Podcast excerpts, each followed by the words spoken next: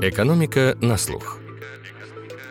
Проект Российской экономической школы при поддержке благотворительного фонда «Сафмар». Всем привет, дорогие слушатели подкаста «Экономика на слух». Меня зовут Мария Банникова. А меня Егор Лазарев. Мы ученики 11 класса школы Летова. И это специальный выпуск недетского вопроса. Наш собеседник — Рубен Яниколопов, научный руководитель РЭШ и профессор университета Помпео Фабра. С его помощью мы попытаемся разобраться в природе экономических кризисов. Чем циклические кризисы отличаются от структурных, как человечество на своем горьком опыте училось справляться с кризисами, насколько политика может быть вредна для экономики, и как энергопереход приобрел геополитический оттенок. Мы поговорим об ответственном потреблении, о проблеме богатых белых мужчин и о человеческой натуре. Могут ли люди начать потреблять меньше и будет ли это благом для экономики? И, конечно же, мы обсудим нынешний кризис. Можно ли было его предсказать и какое будущее нас ждет уже завтра? Этот подкаст, а он, как и все в этом году, приурочен к 30-летию РЭШ, получился двухсерийным. О чем будет вторая часть, мы скажем в конце подкаста.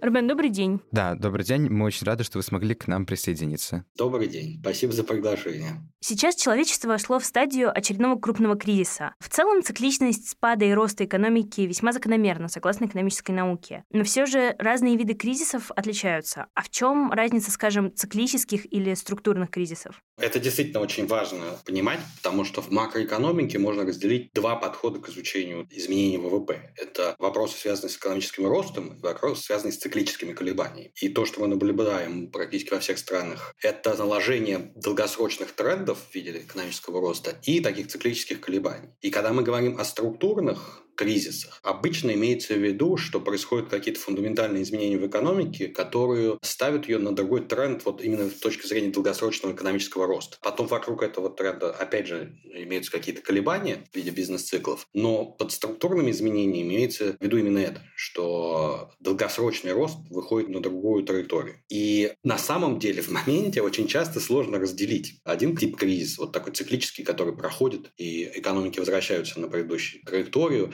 и растут более-менее с тем же темпом, которым росли до этого, от действительно глобальных структурных изменений, которые обычно связаны в основном с технологическими какими-то большими изменениями или институциональными изменениями, либо когда приходят совсем новые технологии, исторически мы можем рассуждать про приход парового двигателя, электрического двигателя и так далее. Они действительно привели к абсолютно фундаментальным структурным изменениям во всех странах, в которых эти технологии применялись. И это один технологический большие структурные изменения. И второе – это большие институциональные изменения, когда меняется, условно, политический режим, например тогда действительно происходят очень сильные изменения. И, ну, наверное, самый такой яркий пример за последнее время – это развал Советского Союза и переход от плановой к экономике к рыночной, относительно рыночной, скажем так, более-менее рыночной, э, в странах бывшего Советского Союза, в каких-то больше, в каких-то меньше. Но это действительно вот это вот структурные крупные изменения. А циклические колебания есть во всех странах. Это абсолютно нормально. Они всегда существовали, всегда, видимо, будут существовать. И это проходящие явления. Они могут быть достаточно серьезными серьезными. То есть, на самом деле, по сути, Великую депрессию, например, все-таки она скорее относится именно к циклическому кризису. Людям, в принципе, честно сказать, наверное, было не легче от того, что им объясняют, что это циклический кризис, и скоро все будет нормально,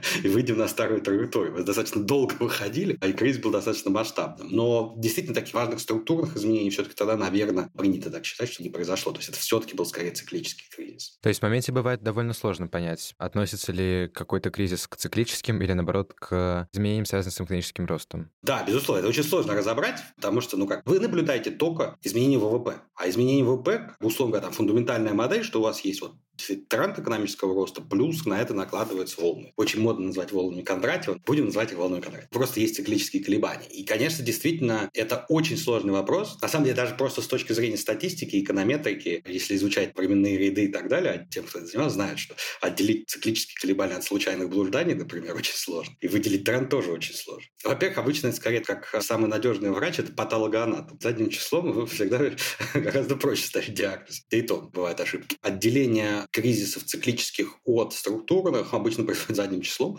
когда понятно, вернулась ли экономика на ту же траекторию или нет, или дальше вот уже э, расхождение экспертов, которые пытаются понять фундаментальные причины. Вот что сейчас произошло? Это какой-то финансовый кризис, который ну, пришел из-за, условно, например, того, что был пузырь, слишком много давали кредитов, не обеспеченных на рынке ипотеки, как это было а лет 15 назад, во время кризиса 7-8 года. И после того, как эти финансовые проблемы должны быть разрешены, завершены, будет очищение банковской системы и так далее, мы выходим на тот же более-менее тренд экономического развития, просто потому что никаких фундаментальных изменений ни институциональных, ни технологических не было. И часть экспертов так считает. Всегда найдутся люди, которые говорят, нет, это структурный кризис, это, не знаю, смерть капитализма и все такое. Поэтому, в принципе, это очень сложно. Видите, это как когда болезнь у человека, там тоже, если вы соберете консилиум врачей, обычно у них большинство голосов приходится решать, потому что очень часто есть расхождение во мнениях и в том, какая на самом деле у нас наблюдается на данный момент болезнь. А вообще можно говорить, что у кризисов последних, скажем, 50 лет есть что-то общее? Ну, в кризисах всегда есть общее то, что это падение ВВП.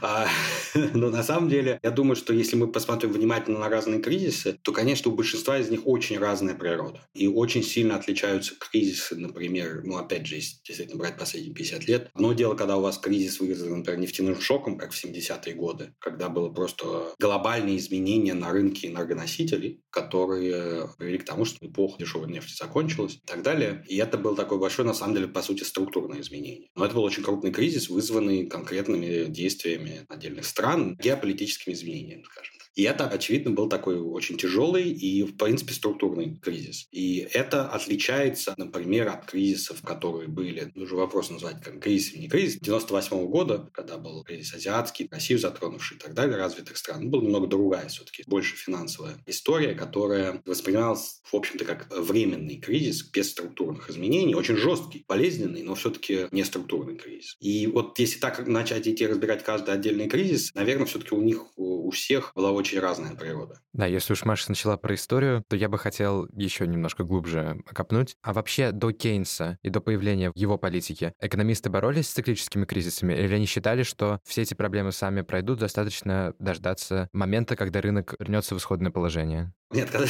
знаете, когда у вас проблема и все плохо, люди пытаются что-то делать и пытаются как-то решать этот кризис. Поэтому пытались, на самом деле, конечно же, тем или иным образом решать эти проблемы. Но не было до Великой депрессии и до работы Кейнса, наверное, понимания роли государства, именно государства, и насколько оно важно, в частности, как координатор действий при решении проблем экономических кризисов, оно, наверное, все-таки не было полностью оценено. Поэтому, на самом деле, все кризисы до этого, ну и это тоже, на самом деле, скорее на Великой депрессии научились. Они были очень жесткими. То есть мы сейчас, на самом деле, даже не понимаем, насколько тогда были эти серьезные кризисы, потому что ну, действительно амплитуда была гораздо больше, чем кризисы, которые мы проходим за последние несколько десятков лет. Снижение амплитуды циклических колебаний, такой great moderation назывался. Но на самом деле во многом связано с тем, что действительно пришло осознание. И не только после Великой депрессии это все равно заняло какое-то время, потому что Кейнс подчеркнул одну вещь, связанную с ролью государства, потом там лучше стали понимать монетарные природы благодаря работам Фридмана. Потом стали понимать, и в последних кризисах стало заметно,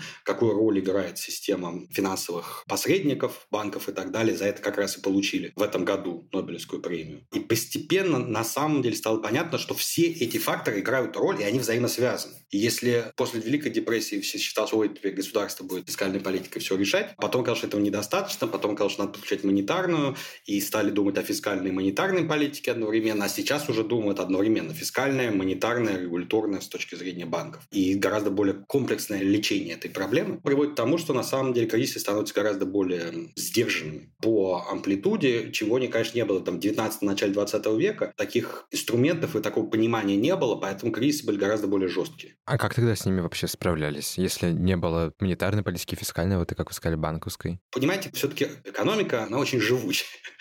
она перемалывает, на самом деле, любые циклические именно кризисы структурными сложнее, потому что они обычно замешаны не просто на экономику. Если посмотреть на это, обычно это ну, либо технология, или политика, это выходит за рамки просто подстройки экономики. Хотя технологические кризисы тоже обычно экономика перемалывает, обычно политический кризис – это то, что оказывается не по зубам экономики. И в итоге эта живучая система подстраивается под любые кризисы. Просто вопрос, какой ценой, насколько глубокого спада и насколько это больно с точки зрения неравенства и так далее. Поэтому даже без вмешательства, ну, опять же, то же самое, что с человеком, только обычно все-таки экономика, в отличие от человека, она не умирает. Почти никакие экономики не умирают. Если вас не лечить, то вы переболеете болезнью и выздоровеете. Просто это будет очень долго, больно и неприятно. Если вас лечить, то обычно вы выздоровеете быстрее и страдать будет не так в процессе. Вот это, собственно говоря, и происходит э, с кризисом. Если раньше это было такое некое самоизлечение экономик, в основном, болезненное и достаточно длительное, то сейчас мы учились подбирать лекарства, то, чтобы это происходило с э, не такими сильными симптомами и не так долго.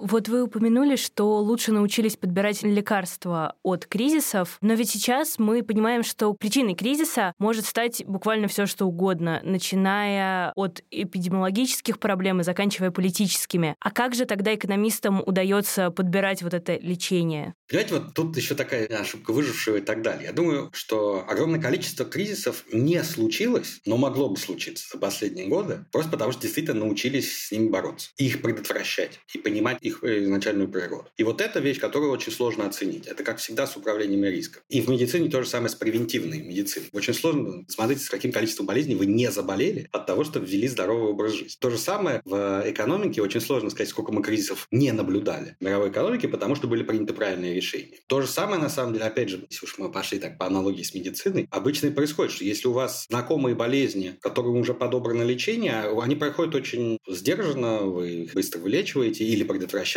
И серьезные проблемы начинаются тогда, когда вы сталкиваетесь с болезнью, либо которую еще не придумали лекарства, либо новой болезнь. Обычно так и бывает, на самом деле. Если мы посмотрим, от каких болезней умирали раньше в основном люди, и сравним с теми, от которых они умирают сейчас, кроме сердечно-сосудистых, это в основном совершенно другие болезни, потому что ну, научились ли мы с ними бороться, либо и лечить. Последний раз эпидемия чумы была достаточно давно. И от чехотки у нас тоже в последнее время люди не так сильно умирают, как раньше. Но поэтому они доживают до своего рака, Альцгеймера и так далее. И надо уже лечить другие болезни, до которых раньше не доходило. Вот с экономическим кризисом то же самое. Если это какая-то причина экономического кризиса, которая уже знакома, и мы знаем, что с ней делать, то обычно либо это вообще не допускается а, кризис, потому что превентивно действует, либо он быстро лечится имеющимися средствами, и проблемы возникают только тогда, когда оказывается, ой, у нас тут проблема, с которой мы раньше не сталкивались, мы не знаем, что с ней делать. И поэтому мы не могли ее предсказать, и поэтому мы не знаем, что с ней в данный момент делать, и именно из-за этого кризисы происходят достаточно такие серьезные. И в этом смысле, конечно же, абсолютно логично, что все заметные кризисы, те кризисы, которые действительно происходят, а не те, которые могли бы произойти, они происходят по каким-то новым причинам, и именно поэтому их не смогли предотвратить. Либо это комбинация, скажем так, ну, внешних факторов, которые за пределами человеческого контроля находятся. Сейчас, скорее всего, мы увидим кризис, в который, по всей видимости, входит мировая экономика, которая просто вызвана сочетанием очень серьезных шоков. Это идет последствия ковида,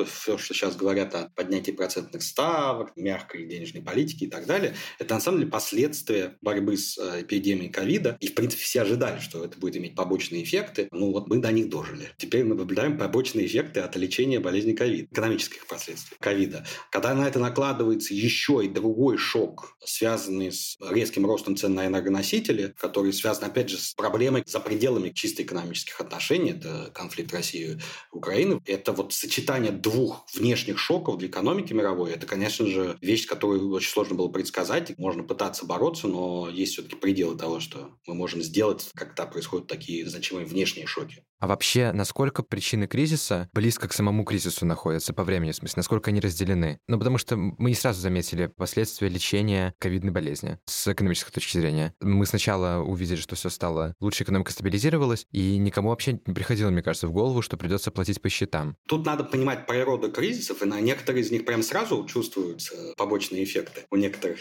действий. У некоторых это действительно занимает достаточно долго. Но сказать, что никто не ожидал того, что будут такие последствия методов борьбы с ковидом, это несколько переоценка, потому что, на самом деле, конечно, если вы посмотрите на мнение большинства профессиональных экспертов, они это предсказывают, что будет рост инфляции, с которым надо будет бороться повышением процентных ставок, и это может привести к рецессии в экономике, потому что это уже сознательный выбор центральных банков и правительств стран платить экономическим ростом за возможность снизить инфляцию, долгосрочную инфляцию. Вопрос масштаба проблемы, вот это вот скорее вопрос количества, насколько серьезным эта проблема оказалась и насколько поздно стали действовать центральные банки, а сейчас, наверное, есть какие-то основания предполагать, что вообще-то если бы начали действовать раньше, то, может быть, эффект был чуть меньше. Это вот действительно вопрос серьезный для обсуждения, и он уже утыкается скорее не в то, что не было правильных предсказаний, предсказание было. Скорее утыкается в то, что одно дело экспертные предсказания экономистов, а то дело, что могут сделать правительство, учитывая политические ограничения. Без понимания политических мотивов и того, какие решения политически целесообразные или нецелесообразные. Без этого понять, почему экономические экономический кризис сейчас связанный с инфляцией вышел немножко из-под контроля. Пока на самом деле не вышел, но, наверное, мог бы быть менее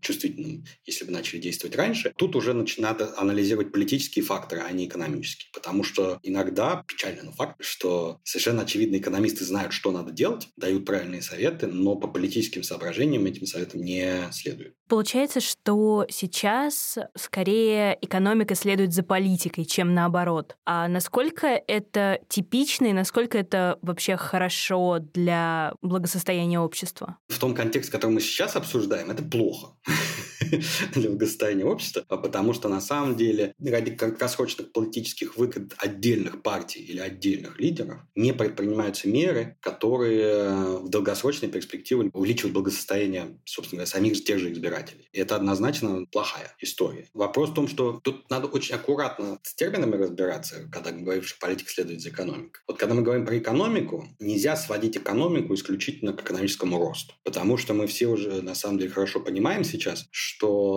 проблема неравенства и распределения благ в обществе, она не менее важная, чем общий экономический рост. То есть, возможно, замечательный средний высокий экономический рост, но выигрывает от него очень маленькая часть населения. Дальше уже начинаются такие философские рассуждения о том, какая у вас функция благосостояния, как вы взвешиваете интересы разных людей. Но может быть ситуация, в которой оптимальным является меньший экономический рост, но более инклюзивный, с, более, с меньшим неравенством. Поэтому, когда мы говорим о том, что политика иногда давляет над экономикой, надо разделять две составляющие. Одно, что по политическим причинам политический процесс всегда учитывают распределение благ, а не только общий экономический рост. Поэтому иногда кажется, что вот смотрите, какая была экономическая политика, которая снижает экономический рост. Да, но это могло быть вполне оправдано, если это приводит к снижению неравенства Я бы не называл это на самом деле ситуацией, в которой политика давлеет на экономикой, потому что, в принципе, проблема экономического неравенства, она не для, с точки зрения экономического анализа тоже очень важна. Это скорее вопрос о том, какую вы имеете в виду функцию социального благосостояния общества, и это вполне экономические терминологии. Я бы это не называл доминированием политики над экономикой,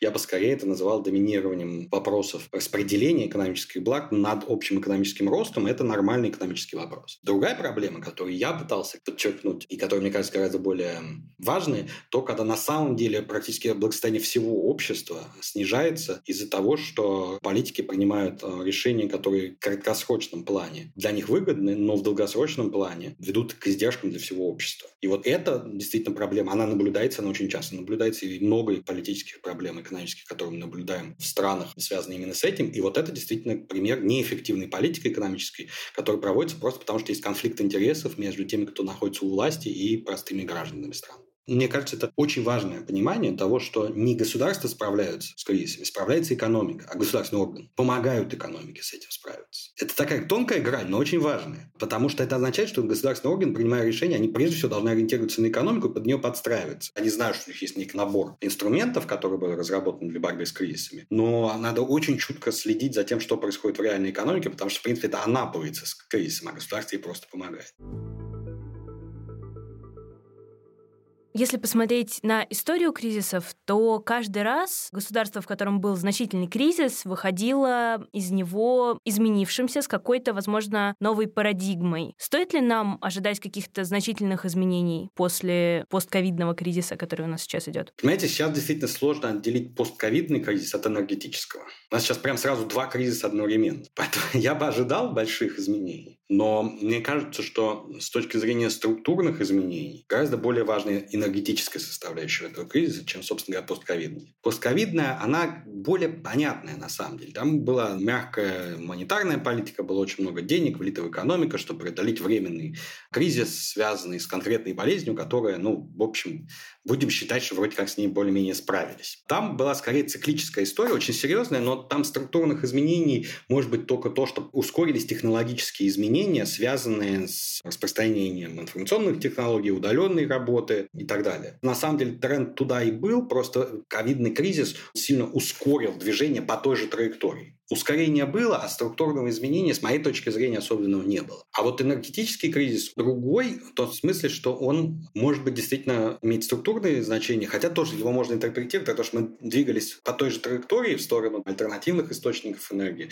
снижения зависимости от углеводородов и так далее. И энергетический кризис сильно ускорил это движение, ускоряет. Сейчас я уже делаю предсказания того, что я думаю, что будет происходить, а именно очень сильное ускорение процессов, связанных с энергопереходом и с развитием альтернативных источников энергии и так далее. То есть его тоже можно рассматривать даже не как структурный кризис, а просто ускорение тех процессов, которые уже шли. Но мне кажется, здесь все-таки ускорение, оно будет очень заметным. И вот если с точки зрения ковида уже понятно, что оно было, прошло, и существенные изменения произошли, то с точки зрения проблем, связанных с энергопереходом, это скорее предсказание на будущее, но мне кажется, что это очень сильно ускоряет процессы, которые и так шли, и роль альтернативных источников энергии становится очень важной, при том, что интересным образом просто оказалось, что причины, по которой происходит переход с углеводородов на альтернативные источники энергии, они другие по сравнению с тем, как это преподносилось еще там года два назад. Если два года назад это в основном надо спасать планету, экологические изменения и так далее, и поэтому надо переходить на альтернативные источники энергии, то сейчас риторика немножко сменилась, потому что альтернативные источники энергии, они гораздо по факту меньше зависят от геополитики. Они гораздо более локальные, поскольку, условно говоря, ветряная энергия, солнечная энергия, вы в своей стране ее генерите,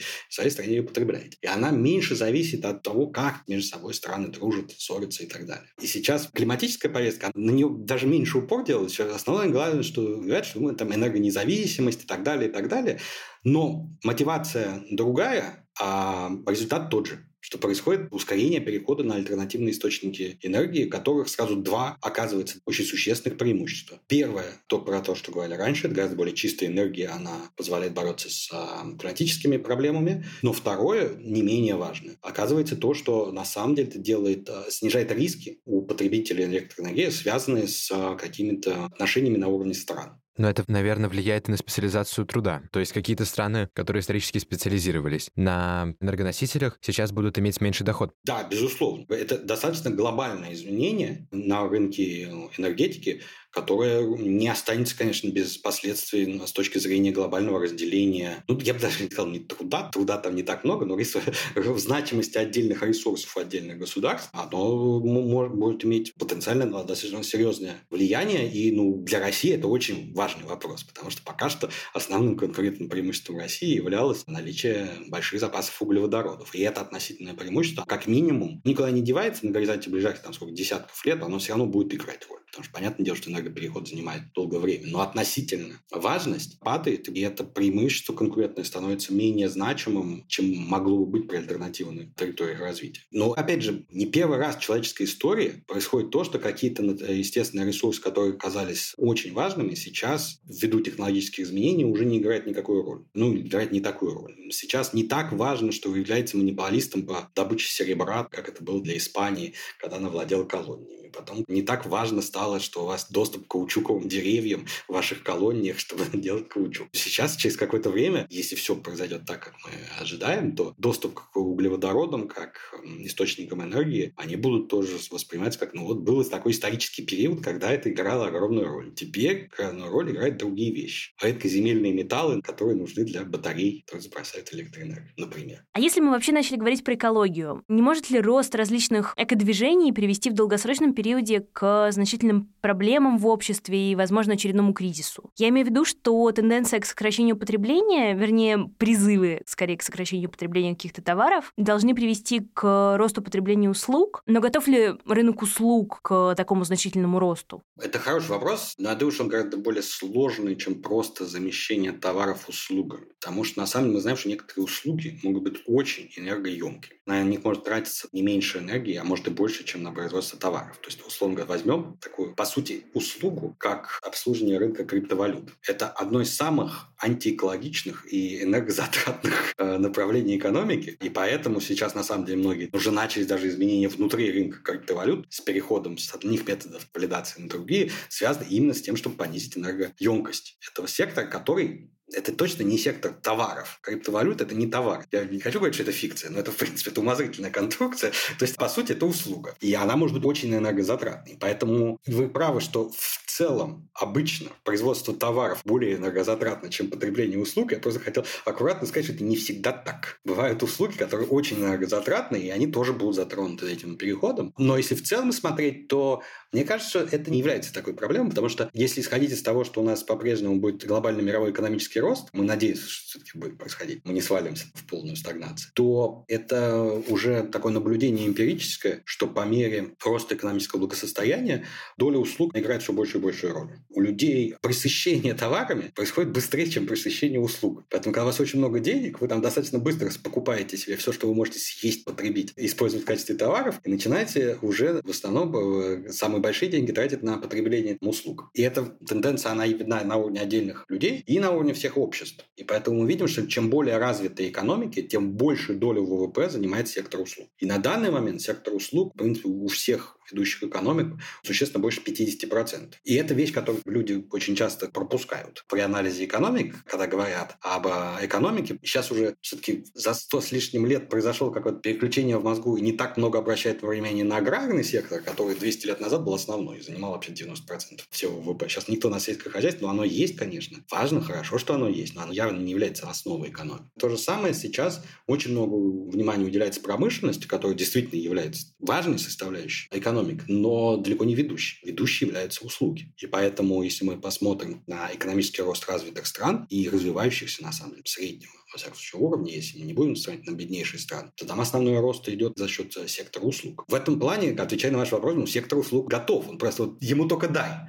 Вот дай, если дать экономическое развитие, сектор услуг тут же начинает развиваться. Поэтому с точки зрения готовности сектора услуг у меня нет сомнений, что он готов. Если люди сейчас стремятся, например, просто потреблять меньше или потреблять исключительно те товары, которые созданы только с использованием возобновляемых источников энергии, то как это может вообще влиять на совокупный спрос и на экономический рост? Если потребление будет сокращаться, все будут потреблять меньше, только то, что им нужно условно, то экономический рост может замедлиться, и тогда тоже мы войдем в какой-то кризис, который тоже будет структурным, и как вообще из него тогда можно будет выходить? Вы знаете, я думаю, что мы очень далеки от этой проблемы. Уговорить людей потреблять меньше, это могут говорить, скажем так, знаете, есть такая проблема, которая называется проблема богатых белых мужчин. Вот когда люди уже слегка зажрались и начинают обсуждать, как бы нам меньше потреблять чего-нибудь. Это, знаете, это вот очень хорошей жизни можно начинать э, говорить о том, что вообще надо потреблять меньше. Если взять 6 с лишним миллиардов населения Земли, то очень малая часть этих людей готовы просто начать потреблять меньше и зарабатывать меньше. Понимаете, что если вы зарабатываете столько же и начинаете потреблять меньше, единственное, что вы делаете, вы начинаете сберегать больше. Означает, что вы потребите, это все проедите, но потом. Это просто перенос во времени, когда вы потребляете. То есть, когда вы говорите о том, что надо такой подход совсем экстремальный, что вообще надо потреблять меньше, значит, ну, вы работать надо меньше. В принципе, если люди на это готовы, то, пожалуйста, зарабатывайте меньше, потребляйте меньше, ваше право. Но другой вопрос, что мне кажется, что действительно это такая исчезающая маленькая доля людей, которые настолько хорошо живут, что могут рассуждать в таких терминах, что на общемировой экономике вряд ли отразится. А вот смещение того, как люди потребляют,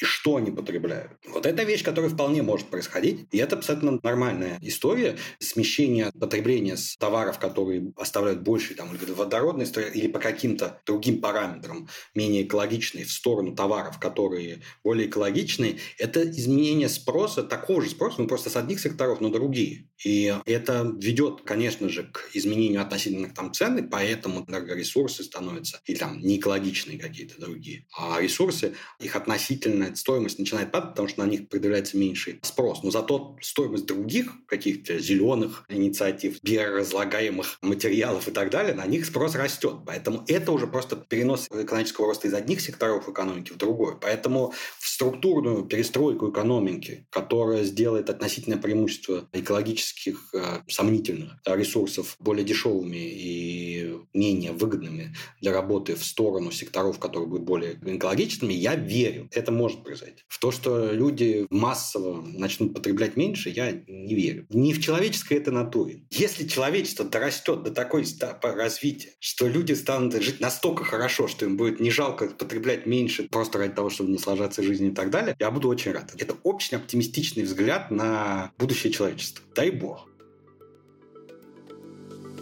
Получается, все в наших руках. Ну и, конечно же, в руках политиков, которым стоило бы прислушиваться к советам и прогнозам экономистов. Их рекомендации часто игнорируют. Но кто знает, сколько кризисов мы не увидели благодаря им. С вами был подкаст «Экономика на слух» и ученики школы Летова Мария Банникова и Егор Лазарев. Но мы не прощаемся, ведь уже совсем скоро выйдет вторая часть нашего подкаста с Рубеном, в которой мы поговорим об экономическом образовании. Слушайте нас во всех подкаст-плеерах, оставляйте комментарии и отзывы и рассказывайте друзьям. С кратким изложением всех выпусков вы можете ознакомиться на портале guru.nes.ru, где вы найдете множество материалов об экономике, финансах и образовании. Также напоминаем, что всем новым подписчикам рассылки Рэш редакция портала Гуру дарит в подарок карту профессий. Подробное описание 20 специальностей в самых востребованных сферах на основе опыта выпускников Рэш. Подписаться на рассылку можно на портале Гуру или по ссылке в описании к выпуску. До скорых встреч!